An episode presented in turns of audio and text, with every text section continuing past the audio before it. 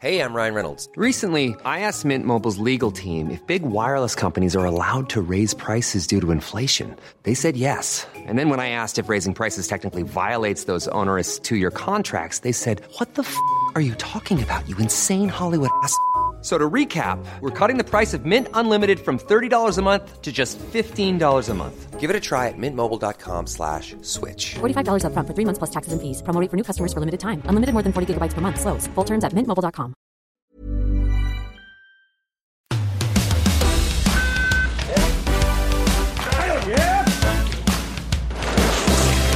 Salut à tous, bienvenue dans l'heure olympique. Les Bleus ont ajouté une 14e médaille avec l'or de Justine Breza Boucher sur la Mastart.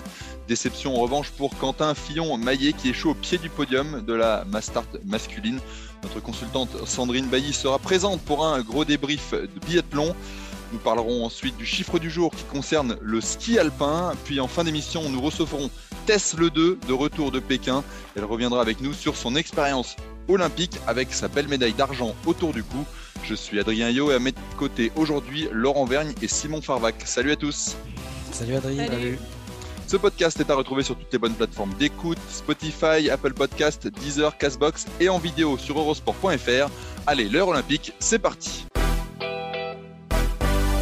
La dernière médaille du biathlon est donc venue de la Mastart féminine. Justine Breza-Boucher a décroché l'or. Pour analyser tout ça, on accueille Sandrine Bailly. Sandrine, on a tous été bluffés par la formidable remontée de Justine.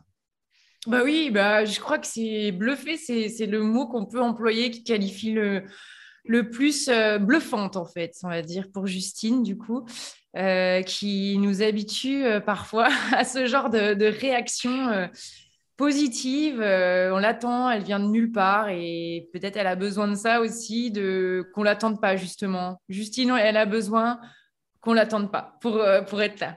Elle avait 1 minute 24 de retard avant le troisième tir, le premier tir euh, debout, et elle ressort à égalité avec Roseland.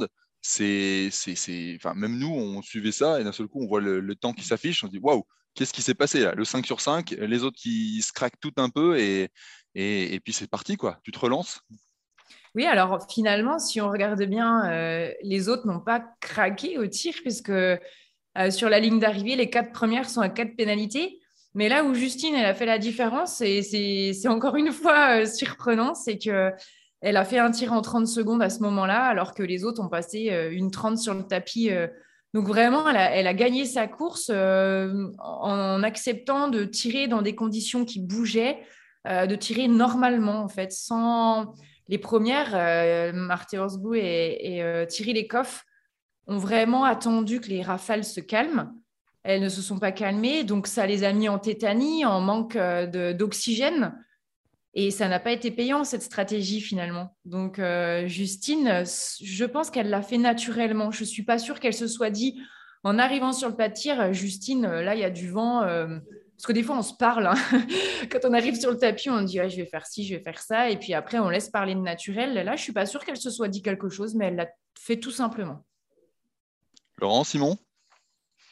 Qu'est-ce que vous retenez de cette, euh, de cette course, Simon? Bah, ce qui est d'autant plus intéressant, c'est que j'ai beaucoup d'images en tête à ce moment-là de Justine Breza à Boucher, au contraire, qui, elle, faisait partie souvent des biathlètes tétanisés, qui se posaient beaucoup de questions sur le pas de tir. J'aurais plus misé, par exemple, sur une Julia Simon pour se relancer comme ça avec un, un 5 sur 5 très rapide. Justine Breza-Boucher, je, je- voilà, je l'imaginais plus être dans la difficulté, la même difficulté que Thierry Lecoff, qui a dû même faire des flexions euh, après 10, 15, 20 secondes d'attente avant de lâcher sa première balle. Et donc, euh, elle nous a tous surpris en, en signant ce passage sur le pas de tir éclair. Et ce qui est très intéressant, je trouve, c'est euh, ce qui se passe juste après. Tu l'as dit, elle, elle ressort euh, dans le même temps que Marthe Holzbourg-Heusland, donc euh, 0.0 l'écart. Et euh, l'intermédiaire suivant, on voit 15 secondes. Donc en Ouais. fait, Ro- Roseland a, a fait deux tours, donc je pense qu'elle les avait peut-être dans les jambes et qu'elle n'a pas voulu se mettre dans le rouge. Exactement. Mais c'est vraiment très important ce moment de la course où euh, Justine Breza, sans même trop s'en rendre compte, ne se contente pas d'être revenue en, en tête, mais enfonce le clou et c'est ce qui lui permet d'avoir une, non pas une balle de marge, mais quand même 10-15 secondes de marge avant le dernier passage face au cible. parce qu'elle n'a pas cherché à, accélérer. Oui, c'est ce qu'elle a dit après, ça s'est fait naturellement. Elle a dit qu'elle s'est retournée à un moment donné et qu'elle a été très étonnée d'être toute seule, mais, mais que ça l'a, ça l'a ni affolée ni rien. Elle, est restée euh, calme. très très calme. Et c'est, ce calme qui a fait la différence, clairement. ça s'est joué là-dessus. Ouais, c'est vrai que c'est hallucinant. Je suis, je suis assez d'accord. Parfois, on a des athlètes qui gagnent euh, et qui, on sait que qu'ils ont pris les choses en main finalement et que quand ils ont, ils ont décidé d'accélérer à tel endroit, ça s'est vu, ils sont passés devant pas de tir. Justine, c'est une configuration euh, différente. Quoi. Elle s'est laissée porter euh, et comme elle a un talent naturel, bah, ça l'a fait. Par contre, on ne peut pas vraiment dire qu'elle ait pris en main la course, ça s'est fait naturellement. Il y a un petit accro quand même sur le dernier tir. oui, cette faute arrive en début de tir euh, au debout. Mm. Donc là, on, peut craindre que le stress monte. Et même là, on n'a pas ressenti ça. Elle a fait un tir quand même engagé. Parce que le mm. risque, ça aurait été de compter sur cette demi-balle. Enfin, cette demi-balle d'avance, on ne peut pas compter dessus si on fait un tir lent. Mais vu le tir qu'elle avait fait, même avec un 5 sur 5 assez lent derrière, euh, une biathlète aurait pu ressortir devant elle, mais pas loin. Donc avec ce tir-là, elle était sûre en tout cas d'être encore dans, dans, la course pour la, pour la gagne, parce que bah, elle a tiré naturellement. En tout cas, c'est l'impression qu'on a eue. Il n'y a mhm. pas eu de pensée parasite à ce moment-là. Non, elle n'a pas eu de pensée parasite. Et puis, parfois, c'est vrai qu'en biathlon, quand on rate la première, ça nous fait un petit coup de fouet on se dit, ah mince. Euh, et euh, du coup, euh, elle, elle a, elle a enchaîné avec sa deuxième, troisième, quatrième, cinquième, un petit peu en, rehaussant son niveau de lucidité parce qu'elle avait raté la première. Mais ça, du coup, ça, ça, a permis qu'elle ne réfléchisse pas, en effet. Donc, ça a été un mal pour un bien, finalement, cette, cette balle sortie. Et les autres, après, bon, ben, pareil, elles ont encore plus tourné. Et et le mal était fait pour elle de toute façon. Justine, elle n'avait plus qu'à dérouler, donc euh, voilà quoi. Euh, oui, Sandrine, moi j'aurais voulu que tu nous parles un peu de la personnalité de, Justine, qui est un côté euh, insaisissable, insondable. Comment dire Pour nous, pour nous de l'extérieur, mais j'ai l'impression même dans le groupe. Et j'ai retrouvé une déclat de, Stéphane Boutiot avant les, les, je crois que c'était les mondiaux d'Ostersund en 2019 où il avait dit, donc il l'avait un peu allumé publiquement hein, avant les mondiaux, il avait dit il faut qu'elle se structure parce que si elle reste comme ça, ça va être compliqué. On a toujours l'impression qu'elle est absente. Quand on parle avec elle, elle écoute, mais je ne suis pas sûr qu'elle entende. Alors, c'était qui Justine Breza Boucher?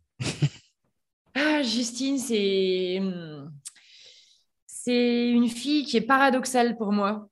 C'est une fille qui fait, euh, qui fait du biathlon, mais à la fois, je pense qu'elle culpabilise d'en faire c'est une fille qui, se lance dans du sport de haut niveau, mais, mais à la fois, la lumière, je ne suis pas sûre qu'elle aime autant que ça la lumière. Et là, elle va en avoir des masses. Et donc, ça va être compliqué parce que c'est vrai qu'il va falloir assumer et, j'espère qu'elle est prête à ça. Euh, Justine, c'est quelqu'un euh, qui, qui est nature. C'est quelqu'un qui aime la, la, nature, qui aime les gens, même si elle est plutôt introvertie. Euh, c'est quelqu'un qui bosse. Euh, ses parents sont, agriculteurs. Elle a deux sœurs. Elle est très, très proche de, sa famille. Euh, mais c'est quelqu'un, en effet, qui parfois est surprenant parce que elle, cherche trop midi à 14h. Ça, ça peut poser question parfois parce que dans le sport, finalement, c'est simple. Le, ça doit rester simple le sport, voilà, on s'entraîne, on sait qu'on a ça à faire. Au tir, noir, je lâche. bon, bah, quand la machine déraille, c'est compliqué.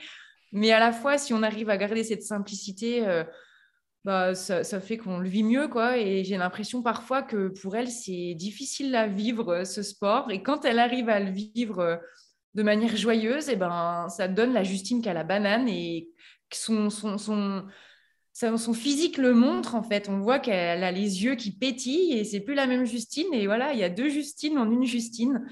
Euh, donc c'est une fille qui est plein de facettes en fait. J'ai l'impression que Martin Fourcade était très ému aussi. Et euh, je suis sûr qu'il était très content de toutes les médailles qu'il y a eu depuis le début, euh, de tout ce qu'a pu faire euh, Quentin Fillon-Maillet, de la médaille d'argent d'Anaïs Chevalier-Boucher. Mais aujourd'hui, j'ai eu l'impression que euh, cette médaille faisait particulièrement plaisir au biathlon français. peut-être parce que justement, Justine est une fille un peu à part. il disait que c'était une fille très attachante aussi. Mmh. J'ai l'impression que vraiment, il y a, il y a une joie particulière de l'avoir elle, euh, championne olympique. Je ne dis pas que ça n'aurait pas été le cas avec euh, une Julia, Simon euh, ou, n'importe qui d'autre, mais mmh. elle est quand même vraiment à part quoi, dans ce groupe. Martin Fourcade a assumé d'ailleurs à notre micro cette difficulté qu'il a eue sur le moment à, rester dans le costume. Oui, de mettre le oui, c'est ça, de, bien rester consultant. Il a dit que c'était compliqué.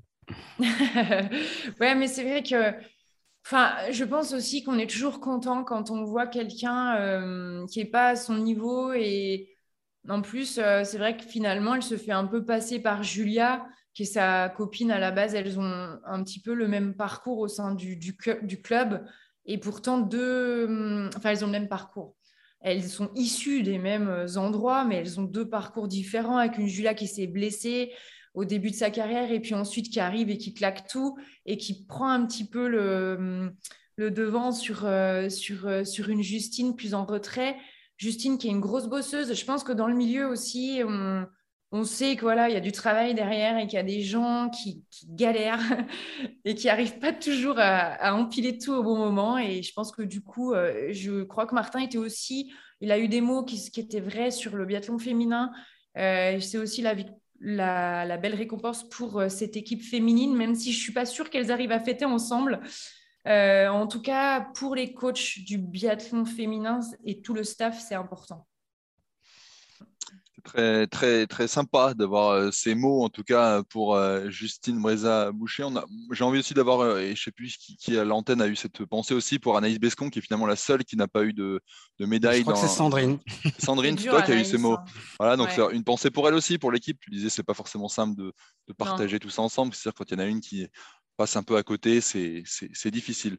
Et puis Julia Simon, qui, enfin, on en parlera quand on fera le mmh. bilan, mais qui passe quand même tout près finalement de deux médailles en indiv euh, sur l'individuel, si je ne me trompe pas, et puis aujourd'hui sur la Mastart où elle est dans le coup euh, jusqu'au bout. Et même si elle fait un 5 sur 5 au dernier, on peut avoir un doublé. Donc euh, je pense qu'elles sont contentes pour Justine, mais bon, c'est des, compétitrices et là on est sur des épreuves individuelles. Et comme en plus elles ont raté ce relais collectivement, c'est d'autant plus dur c'est sûr que franchement, s'il y a eu cette médaille en relais, ben, ce serait pas tout aurait changé dans la, façon de fêter euh, Justine. Bon, Justine elle aurait été peut-être un peu plus fatiguée parce qu'il y aurait la médaille à aller chercher. Mais, euh, mais voilà, il manque du coup un petit peu d'émulation euh, collective. Et oui, c'est très dur pour celles qui n'ont rien et qui, qui, méritaient. Et ouais, c'est les jeux, franchement, on les aime comme on peut les détester. Hein. Moi, je suis partagée. Des fois, je les aime, des fois, je les déteste. Et, hum. et quand on est à tête, c'est pareil. Bon, il y en a un qui doit les aimer en tout cas, c'est euh, Quentin Fillon-Maillet, même si ça ne s'est pas passé comme il l'aurait souhaité euh, aujourd'hui sur la Mastart. On va en parler dans la deuxième partie. Quentin Fillon-Maillet doit être déçu pour sa Mastart, pas pour l'ensemble de ses jeux, mais cette déception aujourd'hui, si l'on regarde le résultat du Jurassien, il a coincé, on peut le dire, quatrième à l'arrivée. Pourtant, il avait l'or au bout de la carabine euh, sur le dernier pas de tir mais ces dernières fautes, trois fautes, ont été rédhibitoires. Sandrine, euh, on l'a quand même vu arriver avec le sourire, Quentin, même si nous, on ne peut pas s'empêcher d'avoir cette petite pointe de, regret, de déception. Ouais. Je sais pas quoi dire parce que on, est, on est devenu tellement exigeant que, mais presque tant mieux qu'il ait fait que quatrième parce que. Non, tu peux pas dire ça. Euh, peux pas te laisser dire ça. Non, mais moi, je me dis qu'au niveau du sport, après, on pense que à chaque fois, Quentin va être capable de monter sur le podium et que, et que ça se fait comme ça et qu'à côté, il n'y a pas grand monde pour rivaliser. Alors qu'en fait, c'est loin d'être si compliqué. Et puis, il y a cet aspect euh, mental aussi qu'il a rattrapé. Euh, tant mieux que quelque part, euh, enfin, tant mieux. Je me dis que dans ce qui arrive après, comme il va jouer le classement général de la Coupe du Monde, il va être confronté à des tirs comme ça euh, où il va devoir gérer euh, et à un moment donné, il va jouer quelque chose de gros aussi parce qu'un globe, c'est dans la tête, c'est énorme. Euh, on n'a pas le droit de se rater parce que l'occasion se présentera pas forcément à nouveau. C'est sur toute une saison et si il doit le jouer à la fin, il va devoir gérer des tirs en confrontation comme ça où il devra pas rater. Donc tant mieux qu'il ait eu quelque part ces ce moment d'instabilité où il a laissé ses émotions prendre le dessus parce que c'est que comme ça qu'on apprend à gérer en fait, à devenir un peu une machine de guerre. Même s'il est déjà une machine de guerre, et ben voilà, il a été un peu moins aujourd'hui voilà, c'est comme ça. En tout cas, physiquement, il était toujours là. il n'est pas fatigué, hein. le mec, il tient bon. Hein. c'est vraiment quelqu'un qui a la caisse et qui n'aura pas eu de moment de fatigue sur ses jeux. Après, bon, ben voilà, c'est comme ça. Monsieur Moi, je trouve que justement, ce ne sont pas des machines de guerre, ces, ces garçons et ces filles. Et, et moi, ça fait partie de ces moments qui me font. Tu disais tout à l'heure que tu aimais les jeux autant que tu pouvais les détester.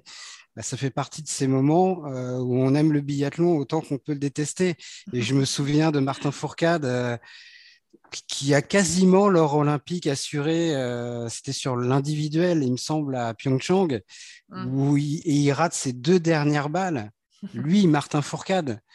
Euh, et c'est Johannes Beu qui en profite d'ailleurs. Euh, oui, c'est Johannes qui en profite et Martin qui à l'arrivée dit quel sport de merde ou quel sport à la con.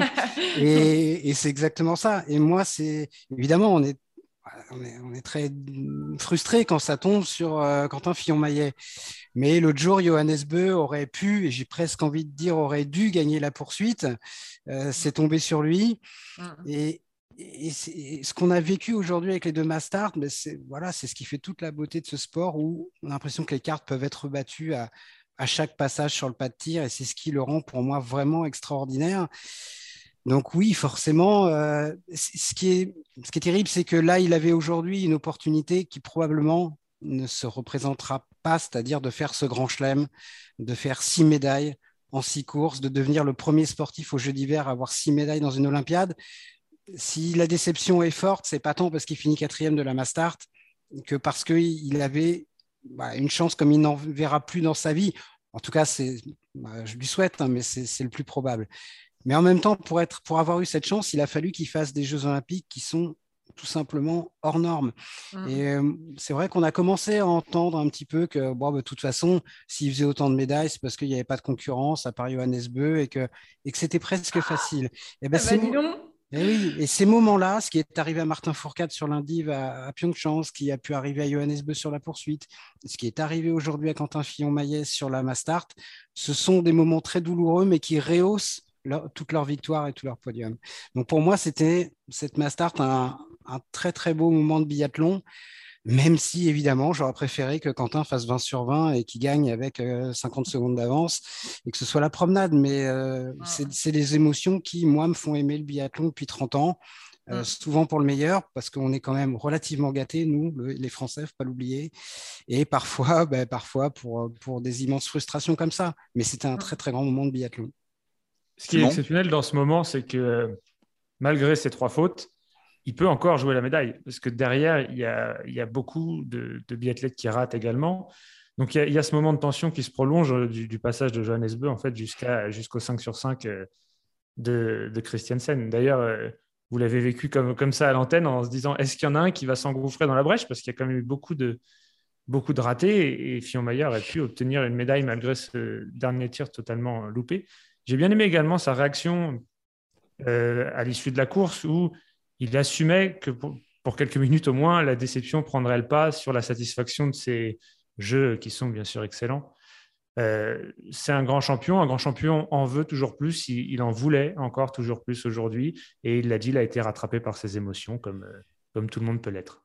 Après, ce qui est fou, c'est que c'est ce que je disais tout à l'heure. À la base, son objectif n'a jamais été de faire le grand chelem. C'est qu'en fait, c'est des choses euh, qui sont venues euh, le, comment dire, euh, bouleverser un petit peu ces objectifs. on n'a jamais entendu, moi je viens au jeu pour faire six, podiums, quoi. Et du coup, là, il s'est mis cet objectif supplémentaire parce que nous, l'entourage, on lui a mis. Et, et, du coup, évidemment, en tant qu'athlète, il s'est dit bah ouais, ça serait, on je marquerai l'histoire, machin, machin, mais qu'est-ce qu'on s'en fout en fait? Il a déjà marqué l'histoire. Ouais, ah bah voilà, c'était déjà fait de toute façon. Et puis, ça n'enlèvera rien. De toute façon, ça reste des chiffres qui sont en plus modifiables parce que si un jour euh, le comité olympique décide d'enlever une course dans le biathlon, ça sera plus jamais réalisable de faire euh, six courses d'affilée. Comme quand euh, Ole Einar a réussi à faire ses quatre médailles d'or, il y avait bien moins de compétitions en biathlon. À cette époque-là, il n'y avait pas, de, de mass Il n'y avait pas de mass Donc, et pas de relais mixtes. Et voilà, donc il y avait quand même deux chances en moins. Donc là, on a quand même beaucoup de chance en biathlon. C'est encore une fois, ça c'est c'est grand luxe d'avoir autant de compétitions pour s'exprimer. Euh. Non, mais il y aura peut-être le relais mixte simple un jour aussi. Hein. Oui, bah, comme au championnat du monde, ouais. J'espère qu'ils vont pas nous le mettre, hein, c'est abusé. On va se faire euh, maudire par les autres. Hein, on aura trop de chance. non, mais c'est l'abondance de biens euh, peut nuire. Ces jeux sont extraordinaires quand infirmé et, et, et peut-être encore plus quand on connaît la saison qu'il fait. Parce que vraiment, on l'a dit déjà dans le podcast tout au long de cette quinzaine, mais il est arrivé à Pyeongchang avec une pancarte en numéro un mondial avec ce dossard jaune. Donc il y avait euh, presque envie de dire toutes les raisons euh, que la pression qu'il a rattrapée peut-être aujourd'hui sur le tout dernier tir de ces jeux le rattrape bien avant. Donc euh, il, fait, il fait une quatrième place et on en arrive presque à dire quatrième. Voilà. Donc, euh, Quentin Fillon-Millet, il a un très bel avenir devant lui. Si quand il n'est pas bon, il fait quatrième, je pense. ça, c'est vrai. Ça. Euh, on va passer au sujet suivant, si vous le voulez bien, avec le chiffre du jour. Le chiffre du jour aujourd'hui, il concerne le ski alpin. Avant le team event prévu samedi, Laurent, en cas de médaille, euh, le bilan pour la France serait exceptionnel, tout simplement. Ah. record. Ouais, ce serait vraiment un très très bon bilan. Et c'est vrai qu'on a beaucoup dit que le biathlon français, et à juste titre, avait fait des jeux formidables et heureusement qu'il y avait le biathlon. Mais les jeux du ski alpin, euh, côté tricolore, c'est pas mal du tout. Trois médailles pour l'instant, une en or, une en argent, une en bronze. Et il reste ce team event. Et effectivement, s'il y a une médaille dans le team event, ce serait la quatrième médaille donc dans cette quinzaine à Pékin. Quatre médailles pour le ski alpin français, ce serait tout simplement euh, le meilleur bilan depuis 1968, où là, à Grenoble, ça avait été la, 8 médailles. la, Razzia, 8 médailles.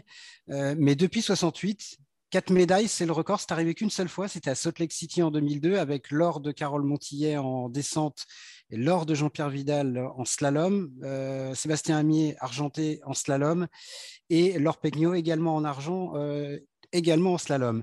Mais quatre médailles, ce serait, ça égalerait Salt Lake City, ce serait vraiment un très très bon bilan, d'autant que ce serait quatre médailles, alors qu'Alexis Pinturo, qui est quand même le leader de cette équipe de France depuis des années, et mm. qui avait à lui tout seul déjà, on va dire, trois, trois bonnes opportunités de monter sur le podium, et malheureusement passé au travers. Mais finalement, bah, c'est presque rassurant. Voilà, le ski alpin français n'est pas euh, Pinturo dépendant, la preuve pendant ces Jeux. Donc, trois médailles, c'est déjà un bilan qui est très correct, mais quatre, ce serait, oui, vraiment euh, très, très satisfaisant, surtout par rapport au contexte euh, de cette quinzaine. On croise les doigts. Team Event à suivre dans la nuit de vendredi à samedi. La dernière épreuve euh, du ski alpin avec une belle équipe de France. On l'imagine revancharde. Euh, Alexis Pinturo sera dans l'équipe et on l'espère pour décrocher cette quatrième médaille. On enchaîne, si vous le voulez bien, avec notre dernière partie, retour de Pékin, et on accueille Tess le 2. En retour de Pékin, aujourd'hui, on reçoit une médaillée olympique avec Tess Le 2. Salut Tess, ça nous fait plaisir de te recevoir dans le podcast L'heure olympique. Euh, alors avec toi, on va pas se mentir, on est passé par toutes les émotions, l'attente, euh, l'espoir. On a euh, compati un peu avec toi avec cette médaille d'argent. Toi, j'imagine que c'est pareil, tu es passé par plein d'émotions. Qu'est-ce qui aujourd'hui te reste? Ouais, ces Jeux, c'était euh, c'était fort en émotion. Hein. C'était intense. Après, voilà, c'est les Jeux Olympiques, c'est comme ça, tout est, est fois mille. C'est vraiment une expérience incroyable. Euh, aujourd'hui, ce qui me reste, c'est que du positif parce que voilà, je pense qu'il n'y a pas tout le monde qui revient avec une médaille et euh, je peux que en profiter, quoi. Je peux que être heureuse on t'a euh, effectivement euh, bien suivi sur le, sur, le, sur le Bigard. On a beaucoup parlé de ce double cork 1620 euh, parce que c'est vrai que pour les gens qui nous écoutent, c'est pas forcément des, des, noms qui leur sont très familiers. C'était la figure, ta figure signature entre guillemets qui te devait te permettre d'exploser tout, sauf que tu as été copié. on va pas se, se mentir. C'était quelque chose que tu mettais en place depuis, depuis longtemps? Ben, c'est une figure qui est venue assez rapidement aux entraînements. Ça fait à peu près six mois, un an que je la travaille. ça fait trois, quatre mois que je la maîtrise sur la neige. voilà, c'était vraiment l'objectif de la saison. mais après, après c'était sûr qu'il fallait s'attendre à, à ce qu'il y ait des filles qui, qui, fassent la même chose. C'est normal, ça fait partie du sport. J'aurais peut-être fait la même chose si j'avais vu que, que, le sport avançait vite. Et voilà, ça fait partie du jeu. Et, et je suis, quand même contente, euh, je suis quand même contente de décrocher une médaille d'argent euh, avec ce saut-là parce que voilà, s'il faut sans ce saut-là, j'aurais même pas décroché de médaille, donc euh, je n'ai pas à me plaindre. Laurent, Simon Ouais, j'ai deux questions par rapport à ce fameux saut. D'abord, est-ce que tu as été, tu dis que tu t'y attendais à ce que d'autres le, le, sortent. Est-ce que tu as été quand même surprise? Est-ce que tu avais des échos? Est-ce que tu, tu savais presque? Et est-ce que tu, est-ce que c'était possible pour toi de cacher ces derniers mois que tu préparais ce saut-là et de le sortir au jeu comme, comme l'a fait euh, Gou par exemple, ou c'était impossible? C'est très compliqué parce que c'est un tout petit milieu et il y a très peu d'endroits pour s'entraîner. Donc, euh, normalement, on, se retrouve tous au même endroit euh, à, une période de l'année. Donc, c'est vraiment compliqué de cacher les figures. Hmm. voilà, Eline, elle a eu la chance de pouvoir s'entraîner un petit peu en Chine avant qu'on arrive. Et euh, je pense que ça a pu faire la différence. Et c'est l'avantage aussi d'avoir les jeux euh, dans son pays. Autant en profiter. Et euh, voilà, ça, ça, a tourné la chance vers elle. Donc, tant mieux pour elle. tu n'avais pas d'infos sur le saut qu'elle allait préparer? Tu savais pas du tout? Tu te doutais un petit peu ou elle l'avait vraiment bien, bien caché? Bon, Je me doutais qu'elle préparait quelque chose parce que je savais qu'elle était partie en Chine un petit bout de temps avant. Donc, je pense que c'était pas pour rien. Après, j'avais aucune idée de ce que ça pouvait être. Euh, ça me surprend pas plus que ça qu'elle ait fait cette figure-là parce qu'elle elle avait la technique pour. Après, je m'attendais pas forcément à ce qu'elle le sorte là et je pense qu'elle ne l'avait pas prévu non plus.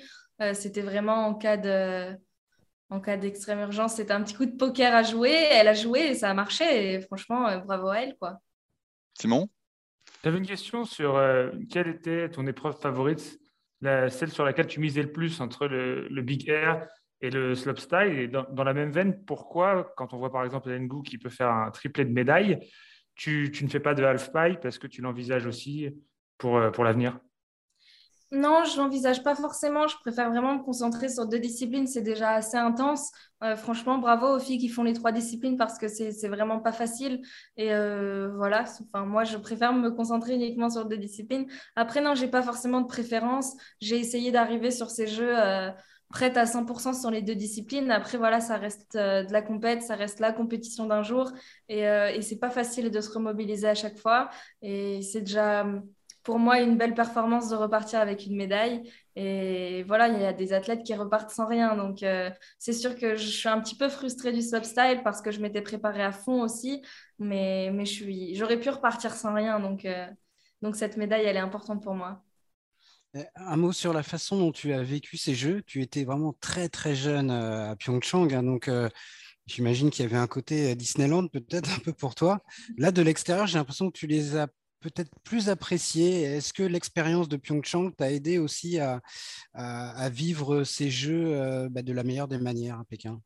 Oui, bah en fait, c'est vrai qu'à Pyeongchang, je j'ai pas vraiment bien vécu mes jeux. Je sais pas pourquoi j'ai pas réussi à profiter de bah voilà, de toutes les infrastructures qui avaient été mises en place. Euh, j'étais vraiment très, très focus sur ma compétition, mais presque à oublier le, plaisir des Jeux Olympiques et tout ce qui va avec. Là, je suis partie ici. Je me suis dit, bon, bah là, je vais profiter à, 100%. Quoi. Je, veux, je veux repartir d'ici sans aucun regret. J'ai fait la cérémonie d'ouverture. C'était. Euh, je pense que ça va rester à, jamais euh, gravé dans ma mémoire. J'ai voilà, j'ai profité un peu de tout ce que je pouvais faire sur place, etc. Euh, et je pense que ouais, je peux repartir de là-bas sans aucun regret. J'ai profité à 100%. Je suis partie euh, avec l'envie de garder le sourire euh, sur les 15 jours, avec l'envie d'être super positive.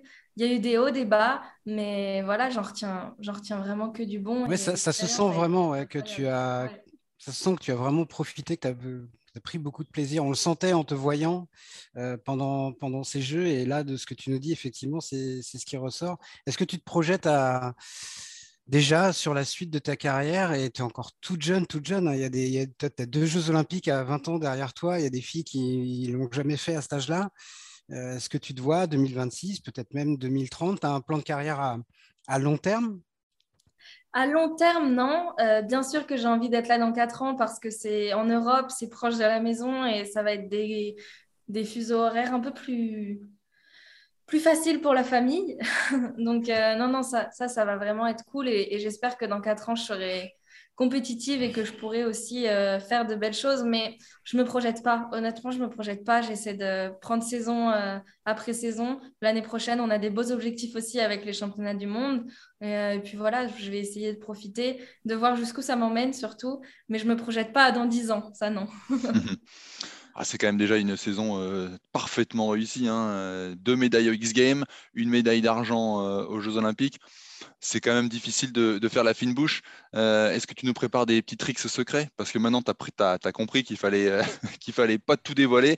Est-ce que ça va être une manière d'approcher les choses différemment et de se dire, OK, là, vous m'avez fait le coup, la prochaine fois, c'est moi qui aurai des tricks secrets bah, en fait, je savais déjà qu'il fallait pas tout dévoiler et c'est pour ça que déjà j'ai attendu les X Games euh, deux semaines avant les Jeux euh, pour sortir cette figure. Euh, c'est sûr qu'Aileen, elle l'a pas appris il y a deux semaines la figure, hein, donc ça aurait rien changé que je la sorte aux X Games ou aux Jeux parce qu'elle l'avait. je pense, tu n'apprends pas une figure en deux semaines, donc. Il faut combien de temps d'ailleurs pour, pour, pour mettre en place et maîtriser surtout une figure comme ça? Ça dépend, ça dépend. Euh, ça peut prendre trois ans, comme ça peut prendre euh, six mois, euh, trois mois. Ça, dépend vraiment le, feeling qu'on a avec telle ou telle figure. Après, c'est sûr que ça ne se fait pas en une ou deux semaines. mais ces jeux, ça me servira d'expérience pour la suite, comme chaque compétition en fait. Et voilà, bien sûr que je prépare des choses parce qu'après chaque compétition, je suis déjà fixée sur ce que je pourrais faire l'année d'après. mais ça reste des secrets. Et, on dira rien alors. On dira pas. si tu nous fais des tri... si tu vas sur le triple cork ou autre un jour, on dit rien. On garde ça pour nous. J'avais une question sur les X Games également. Euh, très longtemps, ça a été la compétition phare dans le microcosme du ski freestyle, etc. Est-ce qu'aujourd'hui, euh, à quel point ça a évolué aujourd'hui? Est-ce que tu as l'impression que les jeux, c'est la vitrine grand public, mais que dans ton univers un peu plus restreint, c'est les X Games qui restent plus forts? Ou est-ce que les Jeux Olympiques maintenant ont pris largement le pas en termes de prestige?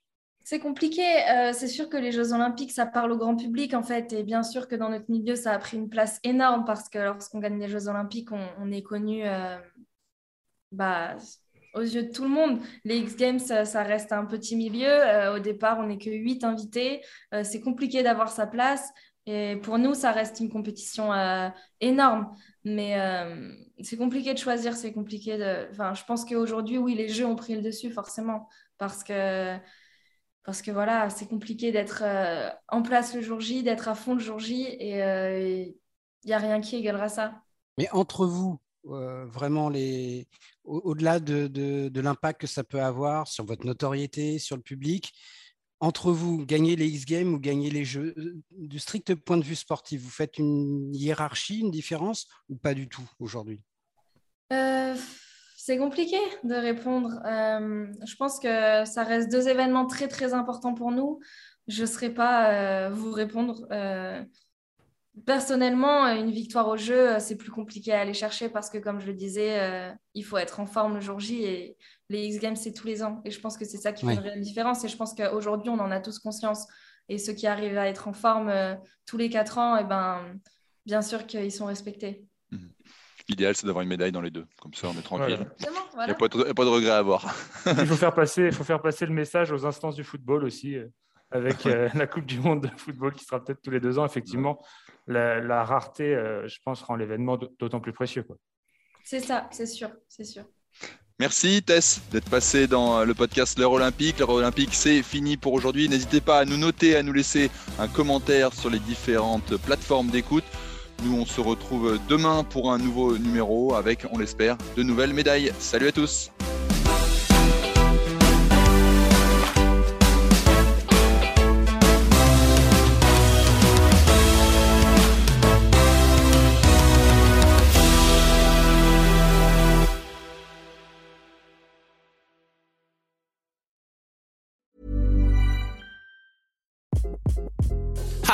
This is Craig Robinson from Ways to Win, and support for this podcast comes from Invesco QQQ, the official ETF of the NCAA. Invesco QQQ is proud to sponsor this episode and even prouder to provide access to innovation for the last 25 years. Basketball has had innovations over the years too. We're seeing the game played in new ways every day Learn more at Invesco.com slash QQQ. Let's rethink possibility. Investco Distributors, Inc.